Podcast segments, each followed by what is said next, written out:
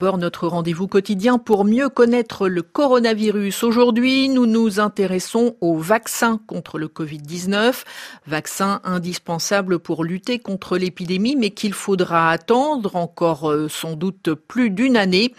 Oriane Verdier, vous avez essayé de comprendre euh, quels sont les obstacles dans cette course au vaccin. Oui, j'ai notamment contacté les équipes de Sanofi. Pour se donner plus de chances de réussite, le géant pharmaceutique français a choisi d'explorer deux pistes différentes. L'une est basée sur une méthode actuellement utilisée contre la grippe. L'autre est une technique plus innovante proposée par une start-up avec laquelle Sanofi s'est associé.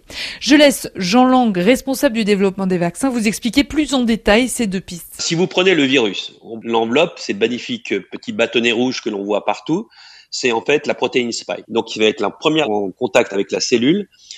Pour empêcher ce contact, on va mettre des anticorps dirigés contre la protéine. On injecte cette protéine purifiée et on va ainsi induire ces anticorps, si bien que quand le virus arrivera, il ne pourra pas rentrer dans la cellule. Alors la méthode 2, donc, c'est exactement le même principe, sauf qu'au lieu d'injecter directement dans le corps humain la protéine, vous injectez son précurseur biologique, qui est le RNA messager. Ce RNA messager va donc rentrer dans les cellules, entraîner la production de protéines en interne au lieu d'être injectées de façon externe. Et là, il va entraîner une production d'anticorps qui vont de la même façon neutraliser le virus dans le cas où le virus rentrerait dans l'organisme. Les deux méthodes vont bientôt entrer en phase d'essai clinique chez l'homme. Au total, l'Organisation mondiale de la santé a recensé 83 vaccins potentiels, dont 6 sont eux déjà en phase d'essai clinique. Oui, beaucoup d'essais sont donc euh, déjà en cours. Oriane, alors est-ce que le risque dans cette course n'est pas de bâcler finalement le travail pour arriver en premier? Alors certaines étapes vont de toute façon être accélérées puisque le développement d'un vaccin prend en général une dizaine d'années contre un an et demi à peu près dans le cas du Covid-19. C'est donc là qu'entrent en scène les agences gouvernementales qui essaient d'accélérer les processus de contrôle. Marco Cavalleri est à la tête de l'équipe spéciale Covid-19 de l'Agence européenne du médicament. Nous avons pris contact avec tous les producteurs de vaccins afin de les conseiller au mieux pendant la fabrication du vaccin. Le but est qu'une fois prêts, leurs produits reçoivent l'autorisation de commercialisation le plus rapidement possible.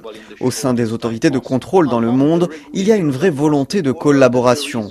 Nous savons que le vaccin peut tout changer dans ce contexte de pandémie, mais il est aussi de notre devoir de nous assurer que ces vaccins sont suffisamment sûrs et efficaces avant qu'ils ne soient distribués à des millions de personnes. Un dernier point, Oriane Verdier, est-ce que les gouvernements aident financièrement les laboratoires Justement, récemment, Sanofi Pasteur a critiqué le manque d'investissement de la part de l'Europe qui pourrait coûter cher à sa population.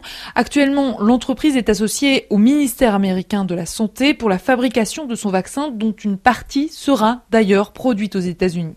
Une collaboration qui n'est pas sans contrepartie, reconnaît David Le, vice-président exécutif de Sanofi Pasteur. Vous pouvez vous imaginer que le gouvernement américain ne fait pas ça juste euh, pour plaisir. Bien sûr, ce qui peut se passer, c'est que des pays qui ont des sites industriels sur leur terrain veulent potentiellement réserver une partie euh, des vaccins qui sont produits sur leur sol pour leur population. Ça, c'est une réalité politique. Après, le président Macron avait parlé de s'assurer qu'il y a aussi euh, des vaccins pour l'humanité quelque part, pour euh, les pays entiers.